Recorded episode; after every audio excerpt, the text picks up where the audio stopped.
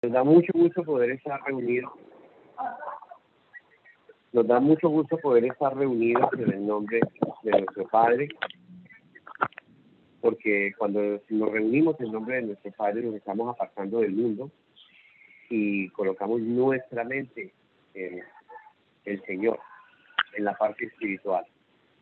Recordemos que somos dos naturalezas, la carnal y la espiritual. Y cada domingo hemos venido gozando el privilegio de estar con el Señor, por eso damos gracias a Él por su misericordia, por todas las cosas que pasan, buenas y también las cosas supuestamente malas. Hemos ido aprendiendo muchas cosas, gracias Padre, Hijo y Espíritu Santo. Padre, te entregamos esta reunión para ti, en el poderoso nombre de Jesucristo, de Nazaret, que es sobre todo nombre. Amén y amén. Richardo, buenas noches, bienvenido. Ah. Adelante. Buenas noches, hermana. Buenas noches, hermanos.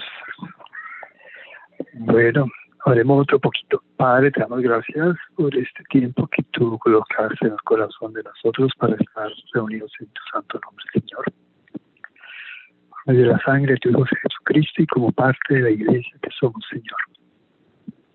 Queremos considerar tus santas escrituras, Señor, pero necesitamos la unción de tu Espíritu, Señor, para que abra nuestro entendimiento para que ilumine nuestras mentes y nuestros corazones, Señor, para que tengamos también una mente humilde para aceptar lo que tú proclamas en tu santa palabra, Señor. Te pedimos en el nombre de tu amado Hijo Cristo Jesús, Señor, por medio de tu Espíritu, Señor, que ilumine nuestros corazones, nuestra mente, que nos llene de tu sabiduría y de tu inteligencia, Señor, y que nos revele lo que está en tu santa palabra, Señor. Te lo pedimos, Padre. Y te damos muchas gracias, Señor, por tu fidelidad, Señor. Y por tu amor y misericordia y compasión para con nosotros, Señor. Gracias, Padre de la Gloria. En el nombre de Cristo Jesús. Amén. Bien, hermanos. Hemos estado considerando el asunto de la santidad. Amén. El domingo pasado estuvimos viendo que el nombre de Dios es santo que el Padre es santo, que el Hijo es santo, que el Espíritu es santo, que Dios jura por su santidad, que las escrituras a las cuales podemos tener acceso son santas también. También que su pacto es santo, amén.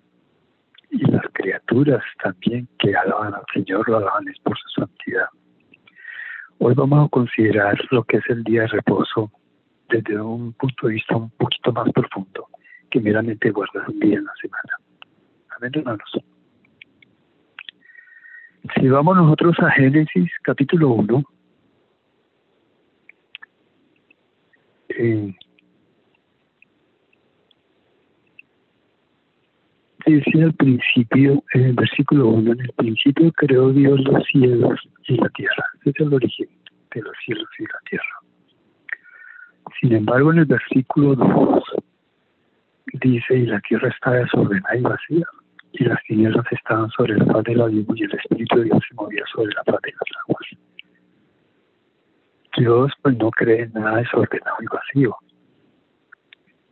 Entonces, tuvo que haber un lapso de tiempo, que no lo conocemos cuánto fue ese tiempo, pero entre el versículo 1 y el versículo 2 de Génesis 1, se supone que ese lapso de tiempo fue cuando fue la rebelión de los cielos a través de Satanás y la tercera parte de los ángeles que se rebelaron contra Dios. Y parece que la tierra era gobernada por Satanás, o por lo menos estaba bajo la autoridad de él, bajo el gobierno de él.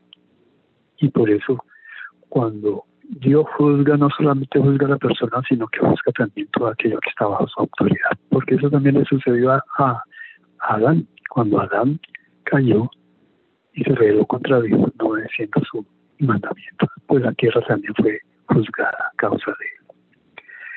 Entonces, por eso es que aparece la tierra desordenada y vacía. ¿Amén? Y que las tinieblas estaban sobre la faz del abismo y el Espíritu de Dios se movía sobre la faz de las aguas. A partir del versículo 3 comienza la restauración de la tierra y de los cielos. por lo menos del primer cielo y el segundo cielo. Entonces, en el versículo 5 dice, y llamó Dios a la luz día y a la civil llamó noche fue la tarde y la mañana un día. Un día, pero este día parece que de 24 horas. Después más adelante aparece el segundo día, que es el versículo 8, y llamó Dios a la expansión cielos y fue la tarde y la mañana el día segundo. Después viene el tercer día en el versículo 13 y dice fue la tarde y la mañana el día tercero. Más adelante en el versículo 19 dice fue la tarde y la mañana el día cuarto. Después viene Génesis 23 y dice fue la tarde y la mañana el día quinto. Y por último en el versículo 31 dice vio Dios todo lo que había hecho y aquí que era bueno en gran manera y fue la tarde y la mañana el día sexto. No hay ni un nombre para esos días, simplemente es día primero, día segundo, día tercero, día cuarto, día quinto y día sexto. Amén. Sin embargo, también notamos para Dios comienza es el día al atardecer, o sea, cuando se oculta el sol, ahí comienza el día para Dios y finaliza, ¿sí? En la mañana, antes de que se oculte el sol. ¿Por qué? Porque nosotros vamos en la restauración, vamos de las tinieblas a la luz. Por eso dice en el versículo 2, la tierra está desordenada y las tinieblas están sobre la faz del mismo. La restauración siempre consiste en sacarnos de las tinieblas a la luz. Y ese es el proceso de la santidad. El proceso de la santidad es que cuando comienza a sacarnos de las tinieblas, significa que tenemos que comenzar a desechar todo aquello que pertenece al reino de las tinieblas. El egoísmo, ¿cierto, hermanos? La amargura, el odio, el enojo, la ira y todos los frutos que produce el pecado. Tenemos que crucificarlos, tenemos que deshacernos de ellos. Amén. Si, por ejemplo, miramos algunos versículos y vamos a Colosenses, en el capítulo 3, y vemos en el, versículo del, podemos leer del, 5, vamos a leer hasta el 14, dice así, hacen morir por lo terrenal en vosotros, ¿por qué? Porque eso terrenal está relacionado precisamente con las tinieblas.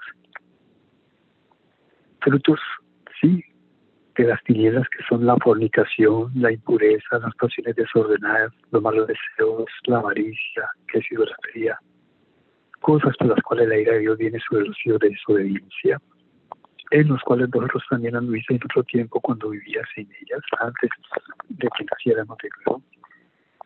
Pero también tiene otra lista y dice, pero dejad también vosotros todas estas cosas, ira, enojo, malicia, blasfemias, palabras deshonestas de nuestra boca. No mintáis los unos a los otros, habiéndonos despojado del viejo hombre con sus hechos.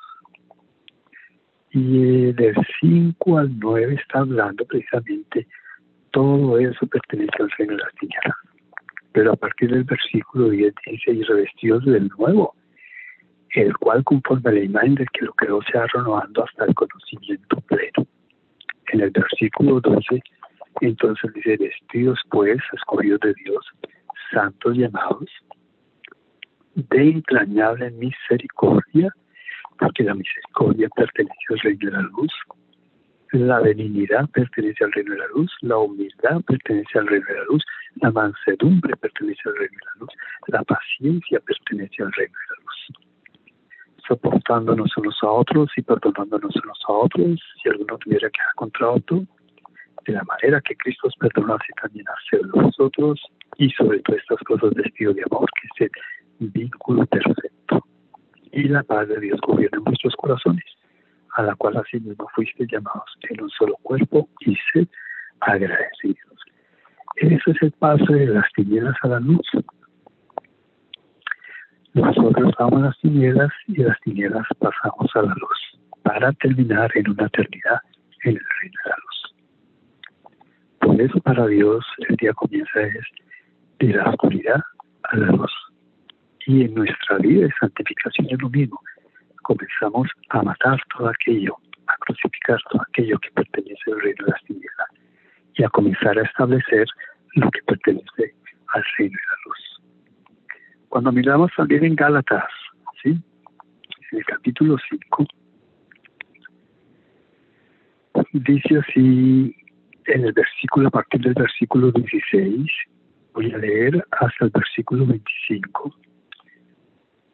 Dice el apóstol, digo pues, andad en el Espíritu, porque el Espíritu pertenece de la luz, y no satisfagáis los deseos de la carne, porque eso pertenece al reino de las tinieblas. Porque el deseo de la carne es contra el Espíritu y el del Espíritu contra la carne, y estos se oponen entre sí para que no hagáis lo que quisierais el deseo de la carne es el pecado, que es la desobediencia a la palabra de Dios. Y en cambio el deseo del Espíritu es la obediencia a la palabra de Dios. Dice el 18, pero si sois guiados por el Espíritu, no estáis bajo la ley. ¿Por qué? Porque estamos ya, si tú cumples la ley, pues no estás bajo la ley, porque ya estás por encima de la ley. Y comienzo a hacer una lista a partir del versículo 19 hasta el 21, que pertenecen a las obras de la carne, que son las obras de las tinieblas. Manifiestas son las obras de la carne, que son adulterio, fornicación, injusticia, lascivia, idolatría, hechicerías, enemistades, pleitos, celos, iras, contiendas, disensiones, herejías, envidias, homicidios, borracheras, orgías y cosas semejantes a estas, acerca de las cuales os amonesto, como ya os lo he dicho antes, que los que practican tales cosas no heredarán el reino de Dios. ¿Por qué? Porque en el reino de Dios no mora la oscuridad, no moran las tinieblas, no mora el pecado, no mora la rebeldía. Y si nosotros llegamos a morir en un estado de estos, con estos pecados, pues simplemente hemos desechado ¿sí? la oferta de entrar en el reino de Dios. Pero en el 22 dice claramente, más el fruto del Espíritu, es decir, el reino de la luz, ¿qué es lo que opera en el reino de la luz? El amor, el gozo, la paz, la paciencia, la benignidad, la bondad, la fe, la mansedumbre, la templanza, porque contra tales cosas no hay ley.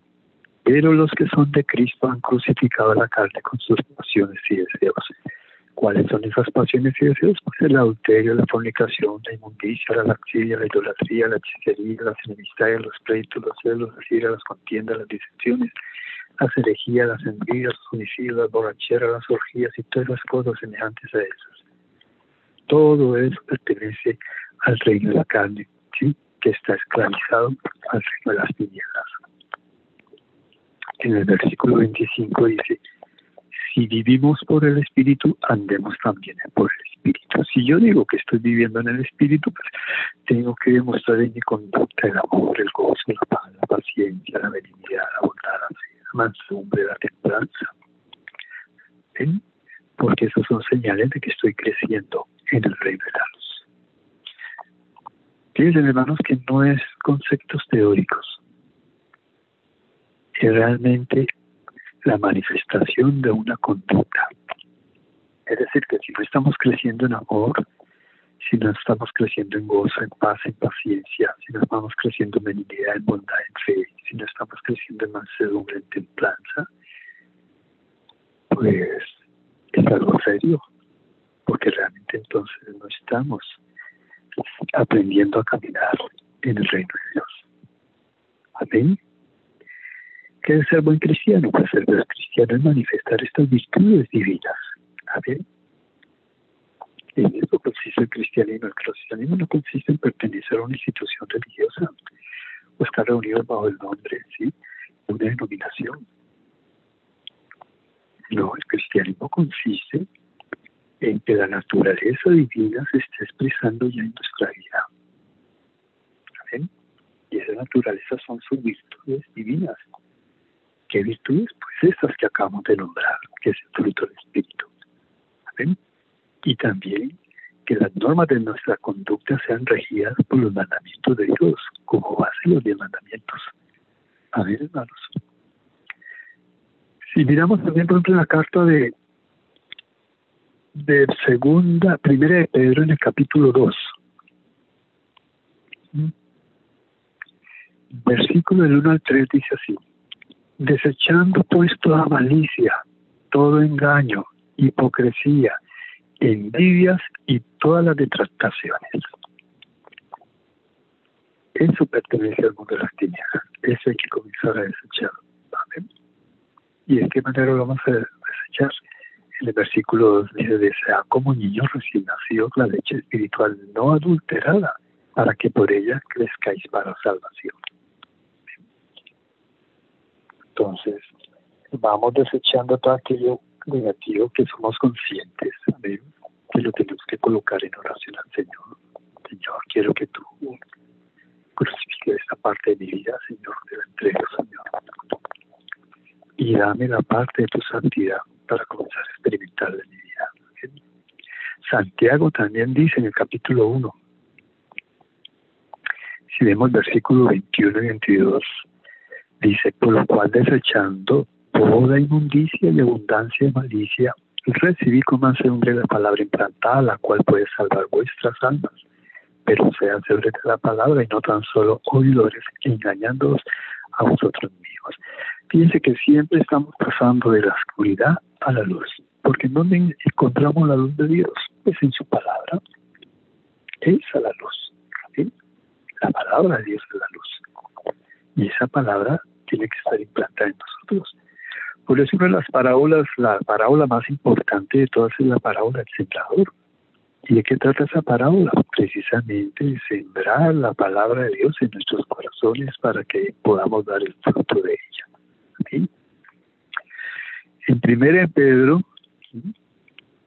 también en el capítulo 1, en el versículo 2, 22, perdón, ¿sí?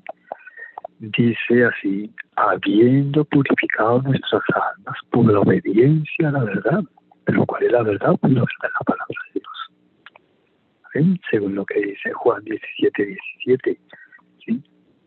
El de Juan, capítulo 17, versículo 17 dice, santifícanos en tu verdad, tu palabra es verdad. Amén. Y después en el 19 dice, yo por ellos me he santificado a mí mismo, para que también ellos sean santificados en la verdad, en su palabra. Entonces, volviendo a 1 Pedro, capítulo 1, versículo 22, dice, habiendo purificado vuestras almas por la obediencia a la verdad, mediante el Espíritu, por el amor fraternal no fingido, amados unos a otros entrañablemente de corazón puro, siendo renacidos no de simiente corruptible, sino de incorruptible por la palabra de Dios que vive y permanece para siempre. Es la mejor manera de tocar a Dios, leyendo la palabra. Esa es la mejor manera de tocar a Dios, leyendo la palabra y orando. Entonces, fíjate que todos estos versículos, como también lo dice Tito, en el capítulo 2, él dice claramente a partir del versículo 11 hasta el 15, dice, por la gracia, porque la gracia de Dios se ha manifestado para salvación a todos los hombres, enseñándonos qué, que nos enseña, renunciando a la impiedad, es decir, que salgamos de las tinieblas, del mundo de las tinieblas, de la oscuridad. A la impiedad y los deseos mundanos y que vivamos en este siglo sobria, justa y piadosamente. Pero ¿quién nos va a la sobriedad, a la justicia ¿sí? y poder ser piadosos? Pues la palabra de Dios. Amén. Por eso existe la doctrina de la piedad. La doctrina de la piedad fue el camino que señaló y marcó el Señor mientras estuvo aquí en su ministerio terrenal. Y dice, aguardando la esperanza y bienaventurada y la manifestación gloriosa de nuestro gran Dios y Salvador Jesucristo, quien se da con nosotros para redimirnos de toda iniquidad, redimirnos, sacarnos precisamente que del reino de las tinieblas, del reino de la oscuridad, del reino del pecado, y purificar para siempre lo propio, celoso de buenas obras. ¿Cuáles buenas obras? Vivir en la justicia y vivir piadosamente. Esto habla y exhorta y reprende con toda autoridad y que nadie te menosprecie. Amén. Porque esa es la verdadera doctrina. La verdadera doctrina es que tenemos que salir de las tinieblas en que estamos metidos y vidrieras que están dentro de nuestro corazón para poder establecer la luz. Somos vasos, vasos de barro. Amén. Pero un vaso tiene una capacidad. Pues bien, si está lleno de eso de inmundicia, hay que sacarlo. Hay que sacarlo para que pueda penetrar la luz. Amén. Bien, hermanos. Estos puntos, pues es interesante porque cuando vamos a Génesis 2, amén, el Señor restaura la tierra en el capítulo 1 y los cielos, amén, en seis días. Pero en el capítulo 2, si leemos del 1 al 3, dice así, fueron pues sacados los cielos y la tierra y todo el ejército de ellos. Es decir, que la restauración ya fue hecha. Y acabó Dios en el séptimo día la obra que hizo y reposó el día séptimo y toda la obra que hizo. Quiere decir que el Señor en siete días terminó su obra. Y dice, y bendijo Dios el día séptimo y lo santificó. ¿Por qué lo santificó? Porque las obras quedaron ya restauradas, quedaron otra vez bajo el orden de la luz. ¿Entienden, hermanos? Porque Él reposó de toda la obra que había hecho en la creación. Es decir, que el verdadero reposo, ¿sabe qué es? La santificación. Jamás tendremos reposo nosotros si no nos estamos santificando, porque el verdadero reposo es la santificación. Ahora lo interesante es esto. ¿eh? El Señor en seis días restauró ¿sí? la obra de la tierra y de los cielos. Pero la restauración del hombre no dura seis días, sino seis milenios. Porque en el séptimo milenio tenemos que entrar en el reposo del Señor. Pero nadie va a poder entrar al reposo del Señor si no logró santificarse. Es decir, por lo menos en la parábola del sembrador dice, ¿quiénes son los que son la buena tierra? Aquellos que pueden producir o el 30% de la palabra de Dios o el 60% o el 100%. Eso es lo que nos va a permitir a nosotros graduarnos para tener el derecho de poder heredar el reino de Dios. Amén. Y ese título se llama santidad. Amén. Entonces, ¿qué era lo que quería decir Dios? Dios lo que quería decir que Él duró seis días restaurando la tierra y los cielos, pero el séptimo día, que es el día de la santidad, que es el verdadero reposo, no hay, no hay reposo si no hay santidad. Amén. ¿Por qué? Porque la santidad significa vivir en justicia. La santidad significa no tener deudas con Dios. La santidad significa ser aprobado por Dios. La santidad significa que somos uno con Dios. Y si somos uno con Dios, pues somos aprobados como hijos de Dios. Amén. ¿Por qué? Porque vencimos el pecado, vencimos el mundo. Lo crucificamos. Entonces el Shabbat, que significa reposo, eso es lo que tiene profundidad, significa precisamente santificación. Por eso Dios santificó ese día. Ahora, la restauración del hombre no dura seis días, 24 horas, sino que dura seis milenios. ¿Amén? Porque eso lo dice claramente Pedro. ¿Amén? Cuando nosotros miramos en la segunda epístola de Pedro, en el capítulo 3, voy a leer desde el versículo 1 hasta 14. Él dice, amados, esta es la segunda carta que os escribo, Llenamos despierto con exhortación vuestro limpio entendimiento, para que tengáis memoria de las palabras que antes han sido dichas por los santos profetas y del mandamiento del Señor y Salvador dado por vuestros apóstoles. Tenemos que tener en cuenta eso. Palabras dichas que fueron dadas por los santos profetas, todo lo que está registrado en la ley y los profetas y también lo que está registrado en el Nuevo Testamento. Sabiendo primero esto, que los postreros días vendrán voladores andando según sus propias concupiscencias, es decir, seguimos viviendo ¿sí? en las obras de las tinieblas. Y diciendo, ¿dónde está la promesa de su advenimiento? Es decir, ¿cuándo es que va a regresar el Señor? Y dice, porque desde el día en que los padres durmieron, todas las cosas permanecen así como desde el principio de la creación. Y estos ignoran voluntariamente que en el tiempo antiguo fueron hechos por la palabra de Dios los cielos y también la tierra que provienen del agua y por el agua subsisten, por lo cual el mundo de entonces pereció al negado el agua. Pero los cielos y la tierra que existen ahora están reservados por la misma palabra, guardados para el fuego en el día del juicio y de la aparición de los hombres impíos, es decir, aquellos que eligieron por voluntad propia vivir en el mundo de la oscuridad. Ahora fíjate lo que dice Pedro en el versículo 8, más, oh amado, no ignores esto, no debemos ignorar esto, que para con el Señor un día es como mil años y mil años como un día. ¿Qué significa esto? Porque esto está precisamente conectado con el versículo 9, cuando dice el Señor no retarda su promesa, es decir, su venida. De ningún algo no la tiene por tardanza, sino que es paciente para con nosotros, no queriendo que ninguno perezca, sino que todos procedan al arrepentimiento. El verdadero arrepentimiento consiste precisamente en abandonar el mundo de las tinieblas, de la oscuridad, del pecado, para comenzar a vivir bajo los principios del reino de que es la palabra de Dios. Que son las virtudes divinas de Dios, que es el fruto del Espíritu. Y entonces el versículo 10 dice, pero el día del Señor vendrá como ladrón en la noche.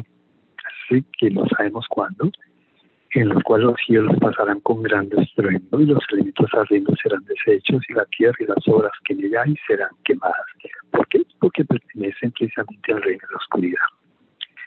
Y puesto que todas estas cosas han de ser desechas, ¿cómo no debéis vosotros andar, caminar, vivir en santa y piadosa manera de vivir? Porque es lo que hace la diferencia precisamente entre los hijos de la luz y los hijos de la oscuridad. Es su conducta, su comportamiento, por quien es guiado, por la luz o por las tinieblas hay que entender que por eso cuando se habla de la creación del mundo, lo primero que hace Dios es separar la luz de las tinieblas. Y eso es lo que nosotros también tenemos que hacer cuando entramos a pertenecer al reino de Dios. Tenemos que hacer la separación que hay interna en nuestra vida, la luz, que es la palabra de Dios, esas tinieblas en las cuales estuvimos viviendo. Amén. Y cuando hablamos de esas tinieblas nos referimos, hermano, todo lo que aprendimos en este mundo, todo lo que heredamos de nuestros padres, todo lo que heredamos de la cultura, el país, las mañas, amén, de las amistades, todo aquello que realmente está en contra de la palabra de Dios, que no se ajusta a la palabra de Dios. Amén. Todo eso hay que crucificarlo, todo eso hay que desecharlo, hay que hacerlo morir en nuestra vida, amén, para poder salir de la oscuridad y penetrar y entrar en de Dios. Y entonces sigue diciendo en el versículo esperando y apresurándonos la venida del día de Dios, en la cual los cielos encendiéndose serán deshechos y los elementos siendo quemados se fundirán. Pero nosotros esperamos, según sus promesas, cielos nuevos y tierra nueva, la nueva Jerusalén, en los cuales mora la justicia. Y la justicia es sinónimo de santidad es imposible vivir en santidad si no está viviendo en justicia. Y es imposible vivir en justicia si no está viviendo en santidad. Por lo cual, amados, estando en espera de estas cosas, procura con diligencia ser hallados por Él sin mancha e irreprensibles y en paz. Amén. Pero no olvidemos, cuando él dice el versículo 8, no, oh amado, no ignoráis esto, que para con el Señor en días como mil años y mil años como un día. ¿Qué quiere decir? Que el Señor viene al finalizar el sexto milenio y comenzar el séptimo milenio. ¿Por qué? Porque el séptimo milenio ya es el tiempo de hacer la separación total entre la luz y las tinieblas. Amén.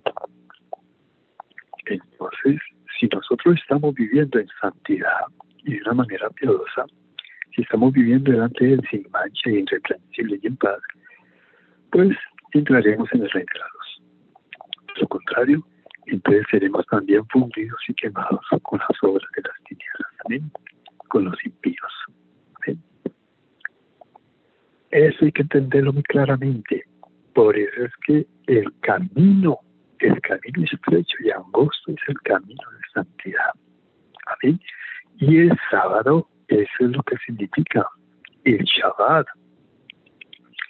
significa que Dios en el séptimo milenio vendrá. Amén. Y ese día entonces tenemos que estar nosotros preparados. Amén.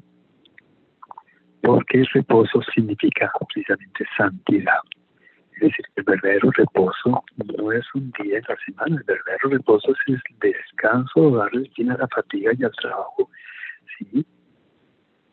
De la esclavitud de las tinieblas.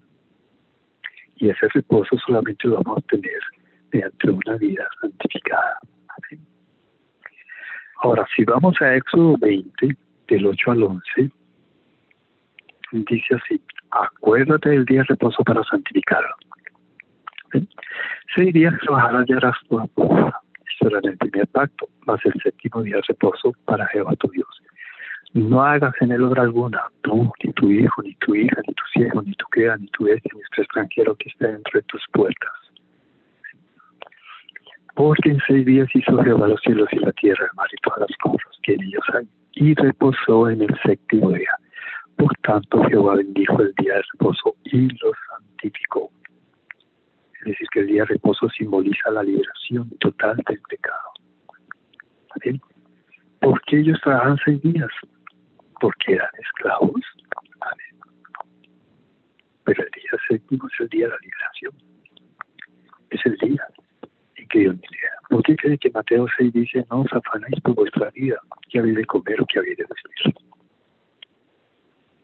Ir a la orilla del campo, si quiere, le damos, hermano, mejor, para que se den cuenta. ¿Bien? En Mateo 6 dice el Señor lo siguiente a partir del versículo, versículo 25 dice así, por tanto digo, no os apaguéis por vuestra vida, que habéis de comer, que habéis de beber, y por vuestro cuerpo, que habéis de vestir. ¿No es el alma más que el alimento?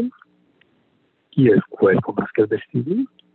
Mirad las aves del cielo que no siembran ni ciegan ni recogen en graneros, y vuestro Padre Celestial las alimenta.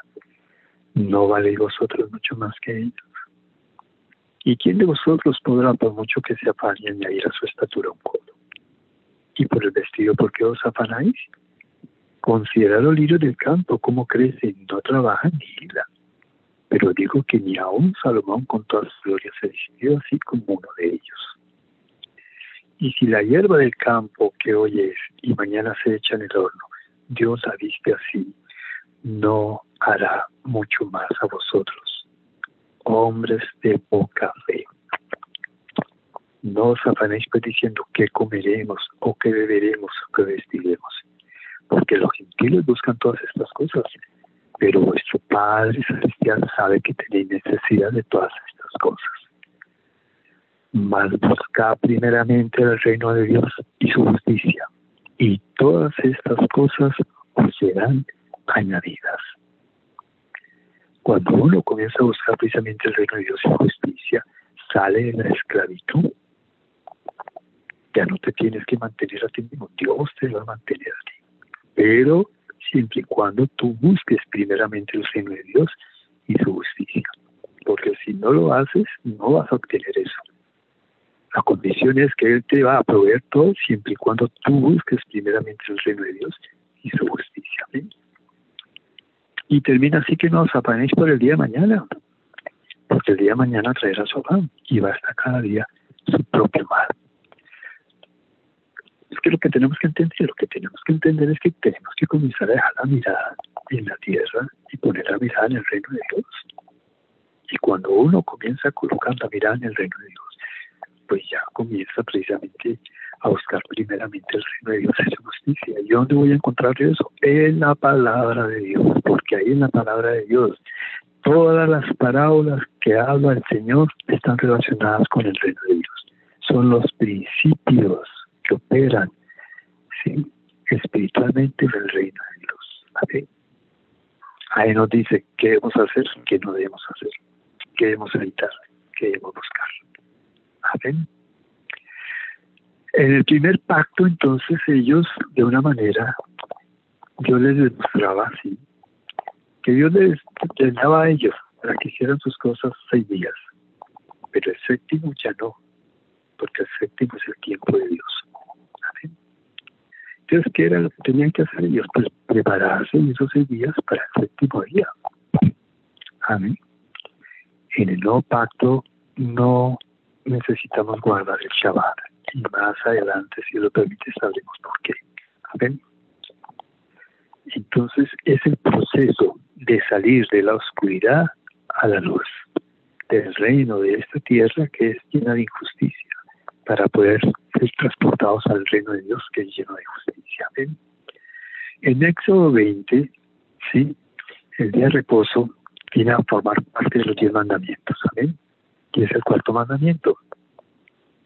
Y ese capítulo, si leemos del 8 al 11, dice así, en Éxodo 20, acuérdate del día de reposo para santificarlo.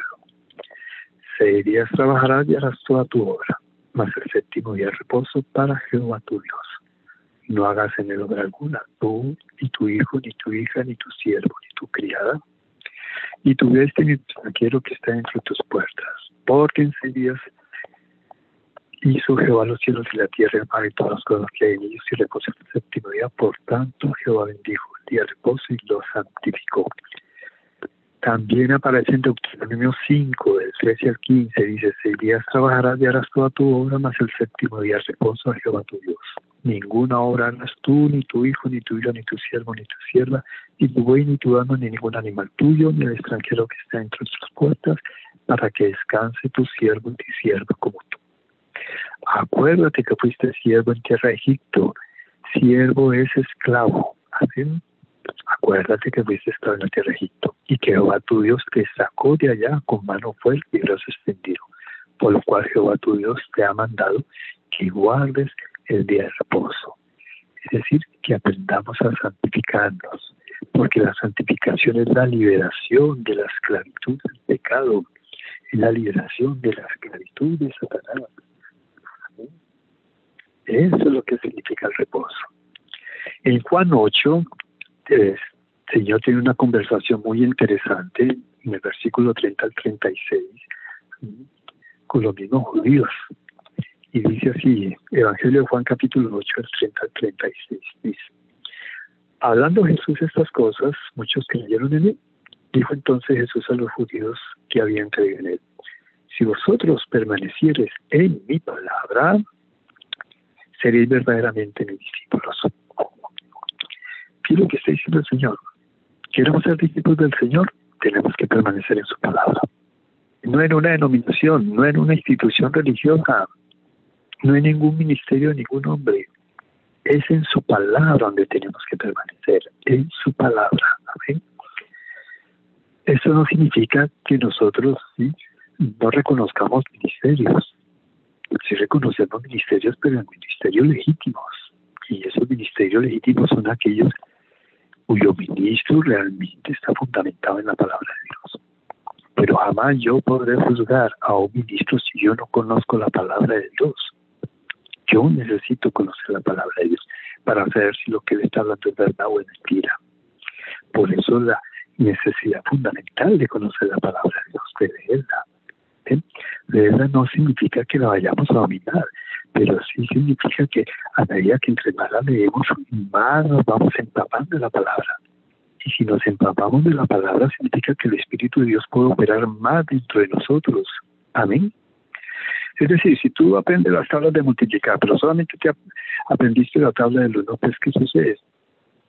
Que queda limitado ahí. Pero si te aprendes todas las nueve tablas de multiplicar del 1 al 9, entonces que le da un margen para aprender y entender las matemáticas mucho más. Pues lo mismo sucede. De acuerdo al conocimiento tuyo de la palabra, de lo que está escrito, puede operar más el espíritu en tu vida o no. Así que uno mismo es quien lo restringe. Si yo no leo la palabra, si yo no la estudio, estoy restringiendo al Espíritu Santo. No tiene material el Espíritu Santo para hablar conmigo y para operar en mí. Pero si yo leo la palabra, amén, pues más material va a tener el Espíritu para poder operar en mí. Amén. Y siempre la palabra hay que leerla mezclada con la oración. Amén. Bien, entonces en Juan 8, del 30 al 36, él está diciendo, si vosotros permanecéis en mi palabra, es en la palabra donde debemos permanecer, no en una institución religiosa, no en una denominación, es en la palabra, porque la palabra es Dios. Amén. Dice, seréis verdaderamente mis discípulos y conoceréis la verdad y la verdad os hará libres. Si permanecemos en la palabra, somos sus discípulos y tendremos la posibilidad de conocer la verdad. Y esa verdad nos va a hacer libres. ¿Pero libres de qué? Miren lo que le respondieron los judíos. Le respondieron, linaje de Abraham somos y jamás hemos sido esclavos de nadie. ¿Cómo dices tú que seréis libres?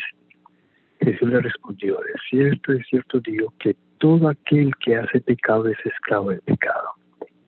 Aquí no consiste en ser libre de ningún rey, ni ninguna monarquía, ningún presidente, ninguna tiranía.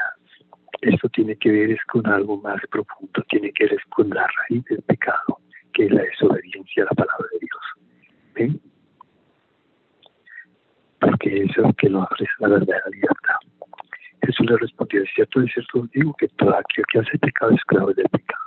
Y el esclavo no queda en casa para siempre. ¿Qué significa eso?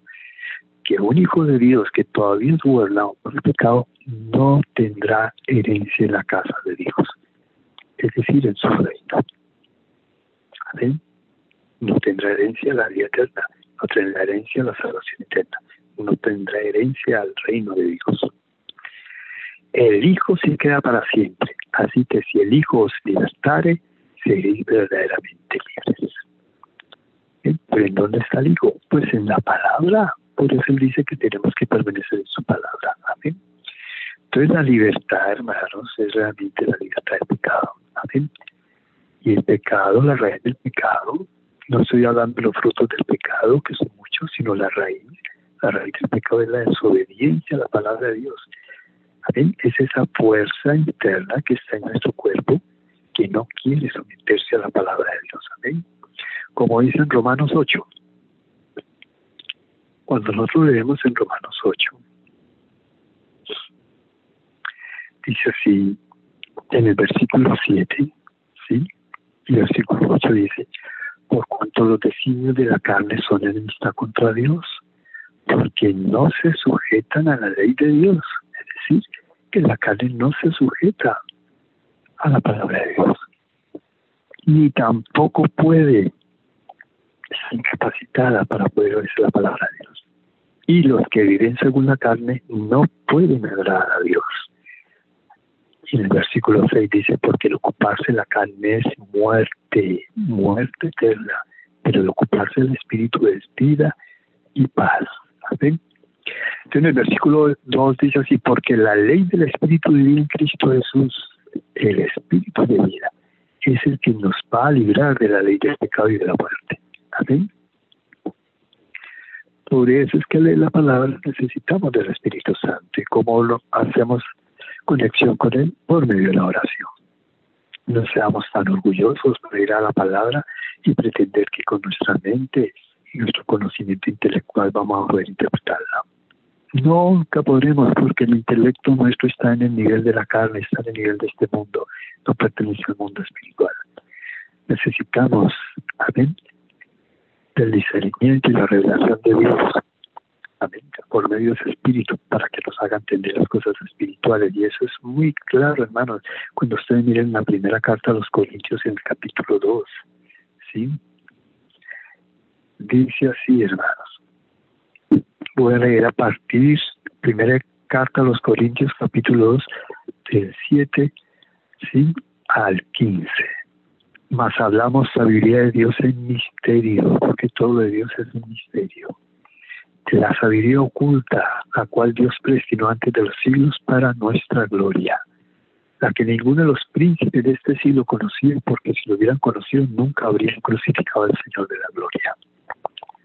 Antes bien, como está escrito, cosas que uno no vio, ni oyó yo, ni han subido en el corazón de hombre, son las que Dios ha preparado para los que le aman. Pero Dios nos la reveló a nosotros por el Espíritu, porque el Espíritu todo lo escudriña a uno profundo de Dios. Porque ¿quién de los hombres sabe las cosas del hombre? Sino el espíritu del hombre que está en él. Así también nadie conoce las cosas de Dios sino el espíritu de Dios. Y nosotros no hemos recibido el espíritu del mundo, sino el espíritu que proviene de Dios, para que sepamos lo que Dios nos ha concedido. Lo cual también hablamos no con palabras enseñadas por sabiduría humana, sino con las palabras que enseña el Espíritu, acomodando lo espiritual a lo espiritual.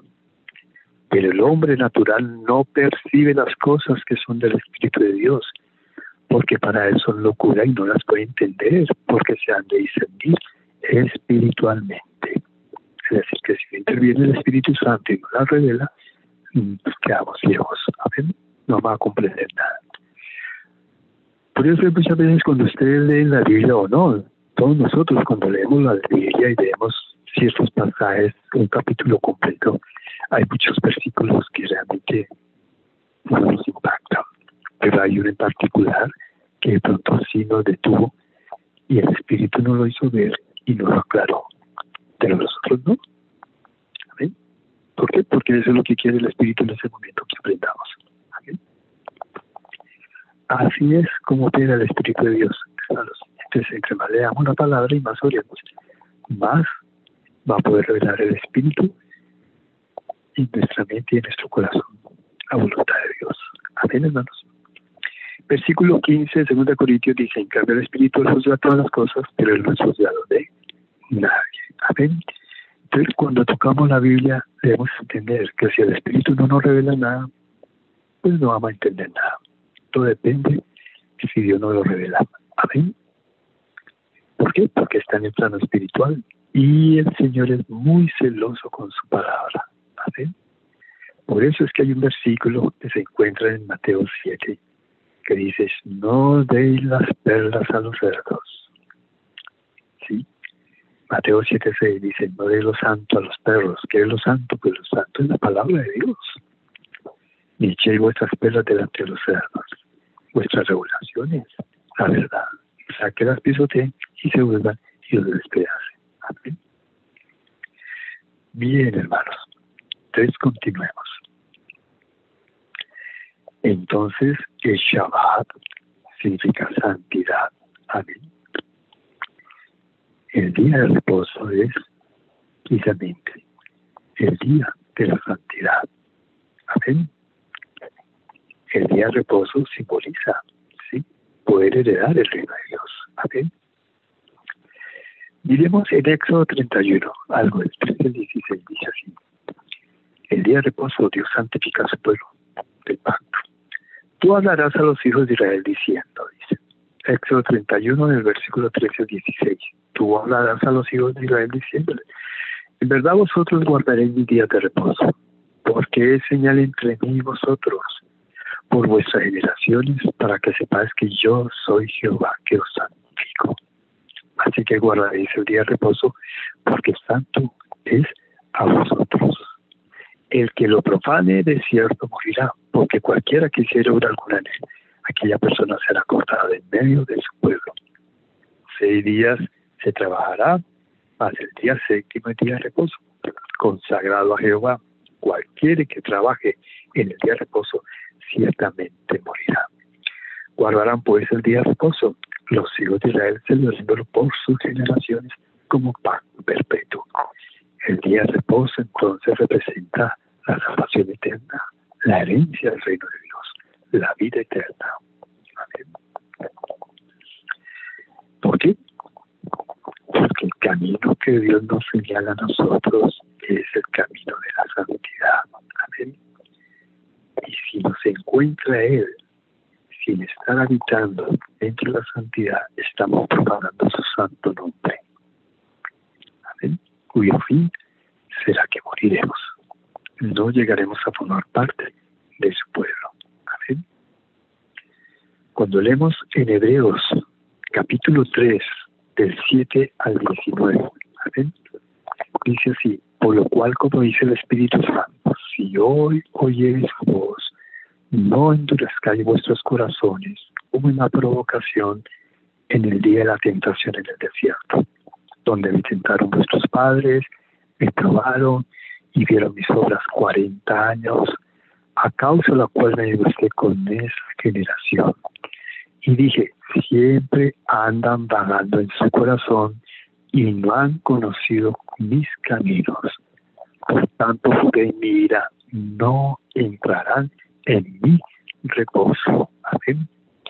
Aquí vamos a parar, hermanos, y vamos a leer una porción que está en 1 Corintios, capítulo 10. Vamos a leer desde el versículo 1, hermanos, hasta el 12. Dice así, porque no quiero, hermanos, que ignoréis que nuestros padres todos estuvieron bajo la nube y todos pasaron el mar. Y todos en Moisés fueron bautizados en la nube y en el mar. Y todos comieron el mismo alimento espiritual. Y todos bebieron la misma bebida espiritual, porque bebían de la roca espiritual que los seguía, y la roca era Cristo.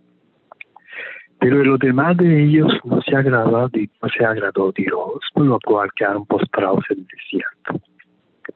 Eso es lo que se está refiriendo precisamente en Hebreos 3. Mas estas cosas sucedieron como ejemplo para nosotros, para que no codiciemos cosas malas como ellos codiciaron. Ni seáis idolatras como algunos de ellos, según está escrito. Se sentó el pueblo a comer y a beber y se sentó a jugar si estamos pensando que la idolatría simplemente tiene que ver con tener imágenes de oro, de bronce, eso, o de piedra o de madera, eso no es. La idolatría va mucho más, es un sistema de vida, ¿saben? Que simplemente consiste en que comamos y bebamos y, divertámonos, porque esa es la filosofía del mundo, comer, beber y divertirse. Si nosotros tenemos todavía ese principio de vida muy arraigado en nuestro corazón, debemos salir de ello, porque eso es idolatría ante los ojos de Dios. Amén. Dice también, ni forniquemos como algunos de ellos fornicaron y cayeron en un día en que tres mil personas, porque la fornicación es lo que más enroda la santidad. Ni tentemos al Señor Perdón, ¿por qué la fornicación da tanto la santidad? Porque en la, la fornicación se transmiten los espíritus inmundos de una persona a la, a la otra. Es decir, que cuando están teniendo relaciones sexuales, los espíritus inmundos que gobiernan a esa persona se transfieren a la otra. Y el alma de esa persona queda esclavizada a esos demonios. Por eso el Señor lo dice claramente en este mismo capítulo, ¿sí? Cuando se ve en el versículo 6, en el versículo 15, sí, dice al 19, no, no sabéis que el que se unió con una ramera es un cuerpo con ella, porque ellos dos eran una sola carne. Pero el que se une al Señor es un espíritu con él. Huir la fornicación, cualquier otro pecado que el hombre cometa, está fuera del cuerpo, más el que fornica contra su propio cuerpo peca. Hoy no que vuestro cuerpo es templo del Espíritu Santo, el cual está vosotros, el cual tenéis de Dios y que sois vuestros. Y el pecado de la fornicación profana el santo templo. Amén. Donde Dios ha colocado su Espíritu. Amén. Y en esta misma carta, en el capítulo 3, él dice claramente, si leemos el versículo 16 y 17, bueno, podemos leer también el 18. Dice así, ¿no sabéis que sois templo de Dios y que el Espíritu de Dios mora en vosotros? Si alguno destruyera el templo de Dios, es decir, su cuerpo, ¿sí? consagrando a la fornicación, al adulterio, Dios destruirá él, porque el templo de Dios, el cual sois vosotros, santo es.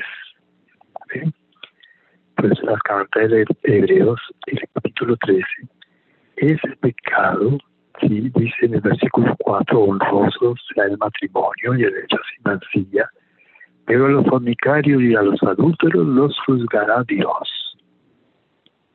Su pecado que lo juzga directamente Dios. Amén. También en 1 Tesalonicenses, capítulo 4, claramente dice a partir del versículo 2 hasta el 8, porque ya sabéis que instrucciones dimos por el Señor Jesús.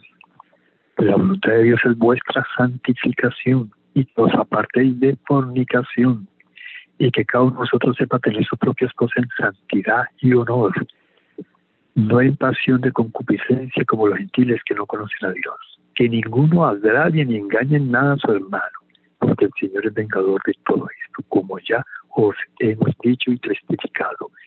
Pues no nos ha llamado Dios a inmundicia, sino a santificación. Así que el que desecha esto, no desecha a hombres, sino a Dios, que también nos dio su Espíritu Santo. Es el pecado que más ensucia y atrofia la santificación, es el pecado de la fabricación y el adulterio. Pues bien, Dios nombra en este capítulo 10 como cuatro pecados que son graves ante los hombres. Primero, de la idolatría, que es una forma de vivir que solamente piensa en comer, beber y divertirse. Segundo, la fornicación. Tercero, dice, ni tenteros al Señor como también algunos ellos tentaron y perecieron por las serpientes. Amén. Ni murmuremos como el de ellos murmuraron y perecieron por el destructor. Amén. Llevar una vida realmente, no tentar al Señor, amén, no hacer cosas que a Él no le agradan, amén, no estar quejándonos, amén, porque de pronto el Señor nos tiene en cierta situación, ¿sí? mal económicamente, o bajo una enfermedad, o bajo una opresión, no debemos quejarnos, hermanos, porque todo eso es precisamente para santificarnos, amén. El versículo de 1 Corintios 11 dice, y estas cosas les, no, les acontecieron como ejemplo y están escritas para molestarnos a nosotros, a quienes han alcanzado los fines de los siglos. Así que nosotros estamos en esa lista porque nosotros somos ese pueblo de Dios que estamos alcanzando el fin de los siglos. Amén. El 12 nos hace entonces una advertencia, así que el que piensa estar firme, mire que no caiga, que no caiga que en esa idolatría, que no caiga en que en fornicación, que no caiga en estar tentando al Señor, que no caiga en estar murmurando. Amén. Todo eso, esto que, que leímos ahora se encuentra precisamente en el libro de números. Amén. Bien, volviendo a Hebreos, en el capítulo 3. Cuando Él dice, no entrarán en mi reposo. Amén. Y continuamos a partir del versículo 12, dice, mira hermanos, que no haya ninguno de vosotros corazón malo de incredulidad para apartarse del Dios mío. Amén. Como se apartaron ellos. Porque el pueblo de Israel, el problema del pueblo de Israel fue que salió de Egipto en cuerpo, físicamente, pero Egipto no salió de sus corazones. Y ahí es donde está el mayor problema. Egipto es tinieblas, Egipto es oscuridad. Y así sucede con muchos cristianos. Muchos cristianos ya forman parte del pueblo de Dios. Creyeron en el Señor, creyeron en su muerte, en su resurrección, hicieron ¿sí? su oración de fe, se bautizaron, pero no han sacado el mundo de sus corazones. Todavía se proyectan en el mundo, todavía están enfocados y tienen esperanzas en este mundo, todavía tienen planes para hacer en este mundo. ¿Y dónde está el reino de Dios? ¿Dónde está el deseo por buscar el reino de Dios? Dice entonces en Hebreos, hermanos, que no haya ninguno de vosotros corazón malo de incredulidad para apartarse del Dios vivo. Cuando nos apartamos del Dios vivo, cuando no creemos en su palabra.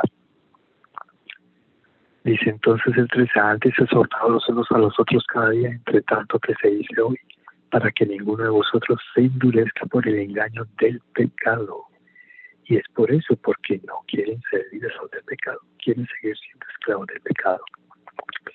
Versículo 14 de Hebreos 3, porque somos hechos participantes de Cristo con tal que retengamos firmes hasta el fin nuestra confianza del principio. ¿Ven?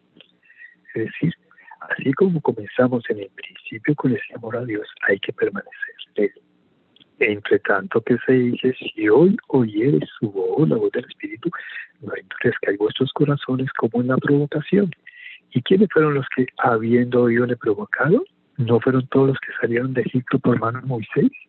¿Y con quiénes estuvo el disgustado cuarenta años? ¿No fue con los que pecaron, cuyos cuerpos cayeron en el desierto? ¿Y a quienes juró que no entrarían en su reposo, sino aquellos que desobedecieron? Que desobedecieron pues la palabra de Dios. Y vemos que no pudieron entrar a causa de su incredulidad. Incredulidad en la palabra de Dios. Sigo leyendo en Hebreos 4, del 1 al 11, dice así, temamos pues, no sea que permaneciendo aún la promesa de entrar en su reposo, es decir, en el tercer día, que es el séptimo milenio, que es donde el reino de Dios se establece en la tierra, algunos de vosotros parezcan no haber alcanzado, porque también a nosotros se nos ha anunciado la buena nueva como a ellos pero no les aprovechó el oír la palabra por no ir acompañada de fe en los que la oyeron. Leyeron la palabra, pero no creyeron en ella. Amén. Versículo 3 dice, pero los que hemos creído, hemos, es decir, los que hemos creído en su palabra, entramos en el reposo. De la manera que dijo, por tanto, juré mira, no entrarán en mi reposo. Aunque las obras suyas están acá desde la población del mundo, porque en cierto lugar dijo así el séptimo día, lo que está en Génesis 2 precisamente. Y reposó Dios de todas sus obras en el séptimo día. Y otra vez aquí, no entrarán en mi reposo. Por tanto, puesto que falta que algunos entren en él, y esos somos nosotros, y aquellos a quienes primero se les anunció la buena nueva, es decir, el Evangelio, no entraron por causa de desobediencia, de desobediencia a la palabra de Dios. Otra vez termina un día, hoy diciendo después de tanto tiempo, por medio de David, como se dijo, si oyeres hoy su voz, no endurezcáis vuestros corazones. Porque si Josué les hubiera dado el reposo, no hablaría después de otro día. Es decir, que la tierra prometida era una figura, una figura de una figura, ¿sí? del verdadero reposo que es el reino de Dios. Versículo 9 dice, por tanto que un reposo para el pueblo de Dios, porque hay que entrar en su reposo también a reposar en sus obras como Dios de las suyas. Procuremos pues entrar en aquel reposo para que no caigan semejante ejemplo de desobediencia. Abraham, Isaac, Jacob, ellos tenían presente ese reposo. Cuando ustedes miran el capítulo 11 del libro de los Hebreos, dice así, hermanos. Voy a leer versículo 8. Amén al 10. Dice, por la fe Abraham, siendo llamado, obedeció para salir al lugar que había recibido como herencia y salió sin saber a dónde iba. Por la fe habitó como extranjero en tierra prometida como en tierra ajena, morando en tiendas con Isaac y Jacob, coherederos de la misma promesa. Porque esperaba la ciudad que tiene fundamentos, cuyo arquitecto y constructor es Dios.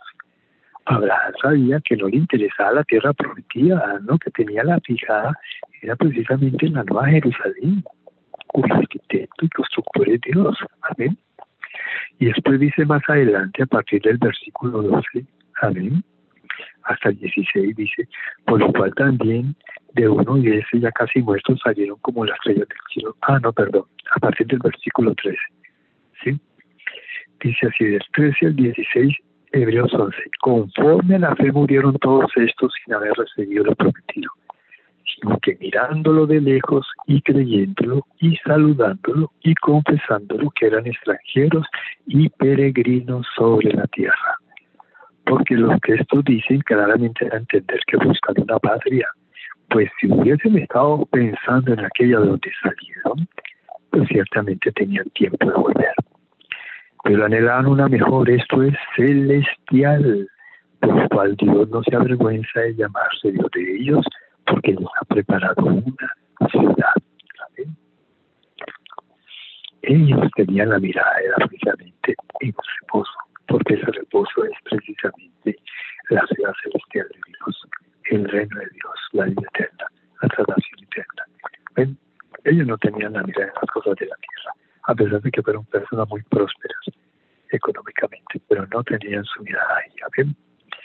Pues bien, pasemos hermanos ahorita a segundo de Tesalonicenses para que veamos con mayor claridad lo que realmente es el reposo. Amén. Voy a leer segunda Tesalonicenses capítulo 1 del 3 al 10. Dice así. Debemos siempre dar gracias a Dios por vosotros, hermanos, como el digno, por, por cuanto vuestra fe va creciendo y el amor de todos y cada uno de vosotros abunda para con los demás, tanto que nosotros mismos nos gloriamos de vosotros en las iglesias de Dios. Por vuestra paciencia y fe en todas vuestras persecuciones y tribulaciones que soportáis. Esto es demostración del justo juicio de Dios, para que seáis tenidos por dignos del reino de Dios, por el cual asimismo padecéis. Porque es justo delante de Dios pagar contribución a los que os atribulan y a vosotros que sois atribulados, daros reposo con nosotros. Entonces, si ellos son dignos de entrar en el reino de Dios, en donde realmente es que está el verdadero reposo, precisamente puede crear el reino de Dios. Amén, hermanos. Ahí es donde está. Ese es el verdadero reposo. Perdón, hermano. Sí, en este momento no puedo. A ver, hermanos. Entonces el versículo 8 de 2 Tesalonicenses 1 dice así perdón, voy a volver a leer el 7. Y a vosotros que sois atribulados, daros reposo con nosotros cuando se manifiesta el Señor Jesús desde el cielo con sus ángeles en su poder y en llama de fuego, para dar retribución a los que no conocieron a Dios ni obedecen al Evangelio de nuestro Señor Jesucristo, los cuales sufrirán pena de eterna perdición, excluidos de la presencia del Señor y de la gloria de su poder cuando vengan aquel día para ser glorificados en sus santos, aquellos que vienen en santidad, y serán mirados en todos los que creyeron, los que creyeron en su palabra, por cuanto nuestro testimonio ha sido creído entre vosotros.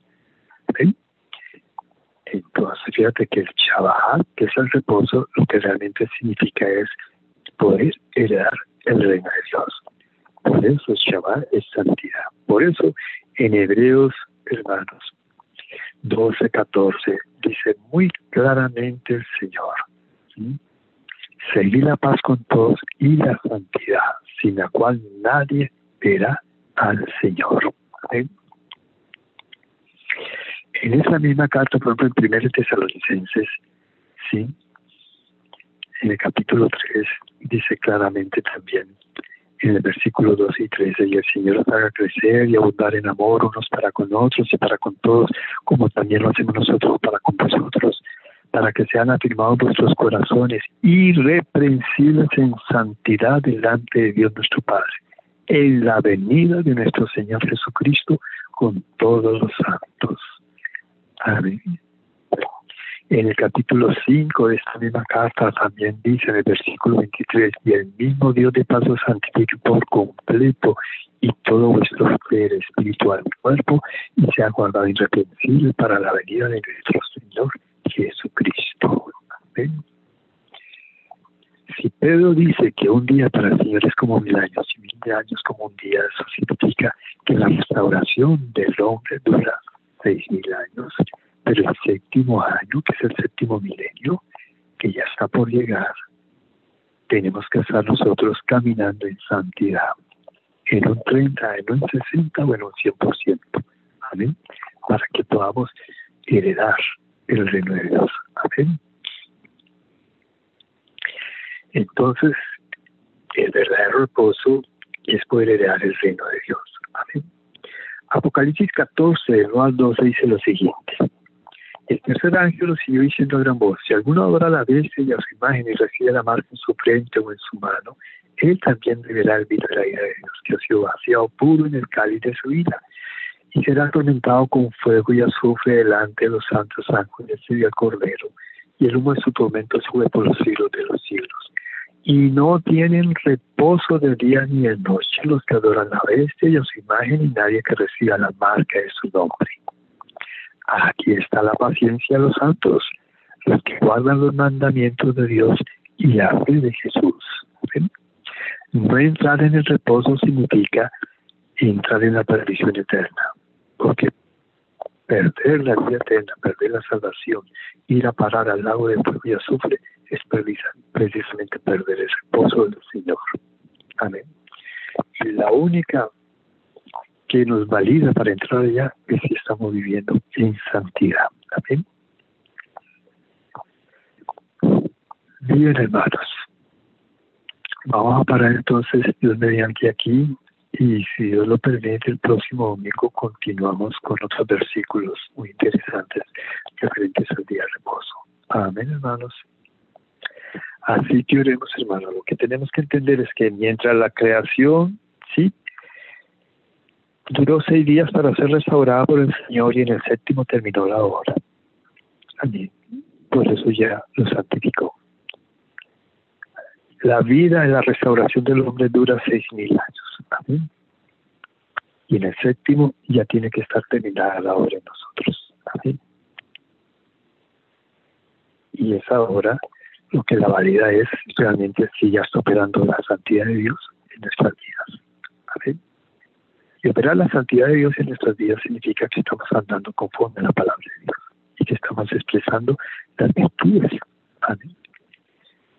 Amén el fruto del Espíritu Santo. Y en eso consiste la salvación. Porque eso fue lo que perdió Adán precisamente ¿sí? cuando cayó. Entonces la salvación consiste en restaurar otra vez la imagen y la semejanza de Dios en, nosotros, en nuestra alma, en nuestro corazón, en nuestra mente.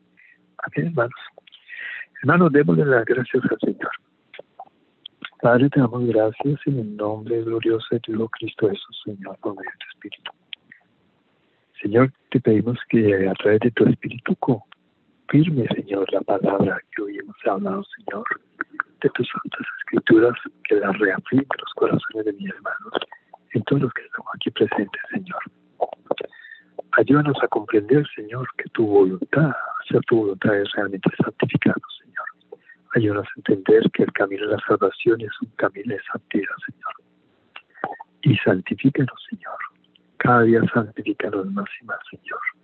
Ayúdanos, porque tu palabra dice claramente en Isaías 35, Señor, que por más torpe que seamos, Señor, tú andarás con nosotros, Señor, y no nos extraviaremos, Señor.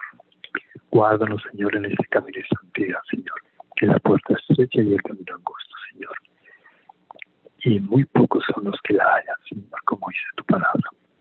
Gracias, Padre, por tu palabra. Bendice a cada uno de mis hermanos, que tu gracia repose sobre nuestros días, Señor.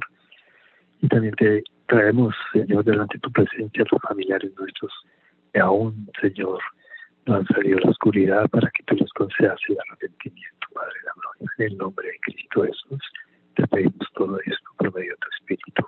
Amén. Amén, amén, amén, hermanos. Shalom. Shalom. Disculpenme, hermanos, que me extendí un poco más, ¿no? No, espectacular. Gracias. Bien, hermanos. Bendiciones. Shalom. Shalom. Shalom. Shalom. Shalom. Shalom.